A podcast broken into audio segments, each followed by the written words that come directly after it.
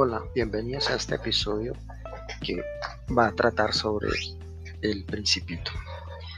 El Principito es una novela corta escrita por el escritor y aviador francés Antoine de Saint-Exupéry en los años 1943.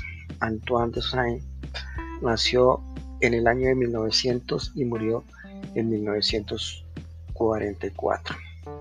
Este libro ha sido traducido a 250 idiomas y dialectos. Ha vendido 140 millones de libros. Posee ilustraciones en acuarelas hechas por el mismo autor. Se compone de 27 capítulos.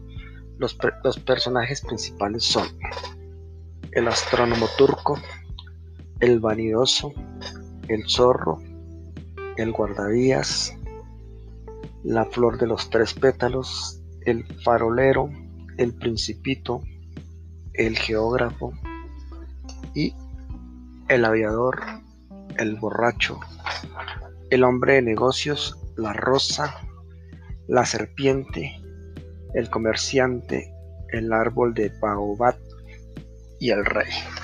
Ahora nos centraremos en una parte del primer capítulo. Bienvenidos. Cuando yo tenía seis años vi en el libro sobre la selva virgen Historias vividas, una grandiosa estampa. Representaba una serpiente boa comiéndose a una fiera. He aquí la copia del dibujo. Se ilustra la acuarela por el autor. En el libro se afirmaba la serpiente boa se traga su presa entera, sin masticarla. Luego, como no puede moverse, duerme durante los seis meses que dura su digestión. Reflexioné mucho en este momento sobre las aventuras de la jungla y logré trazar con lápices de colores mi primer dibujo, mi dibujo número uno que era de esta manera. Enseñé mi obra de arte a las personas mayores y les pregunté si mi dibujo les daba miedo. ¿Por qué habría de asustarme un sombrero? Me respondieron. Mi, dibujo no era un sombrero, representaba una serpiente boa que dijera un elefante. Entonces dibujé el interior de la serpiente boa para que las personas mayores pudieran comprender. Los, los mayores siempre tienen necesidad de explicaciones. Mi dibujo número 2 era así. Las personas mayores me aconsejaron abandonar el dibujo de serpientes boas.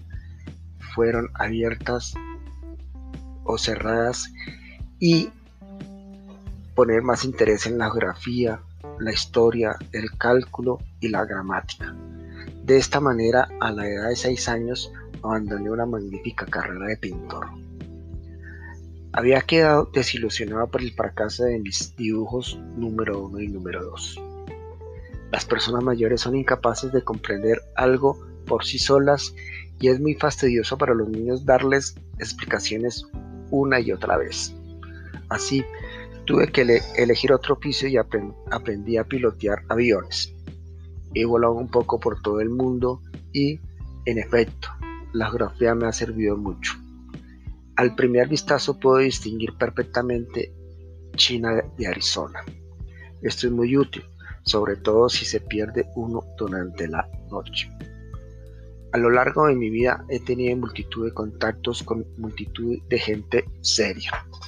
Viví mucho con personas mayores y las he conocido muy de cerca, pero esto no ha mejorado mi opinión sobre ellas. Cuando me he encontrado con alguien que parecía lúdico, he ensayado las experiencias de mostrar mi dibujo número uno que he conservado siempre. Quería saber si era verdaderamente un ser comprensivo, pero siempre contestaban, es un sombrero. Me abstenía entonces de hablarles de la serpiente boa, de la selva virgen y de las estrellas. Poniéndome a su altura, les hablaba de su mundo, del bridge, del golf, de la política y de corbatas. Y la persona mayor quedaba contentísima de conocer a un hombre tan razonable. Aquí termina el primer capítulo. En el próximo, en el próximo episodio nos adentraremos en el capítulo 2. Y recuerde que con la educación podemos cambiar al mundo.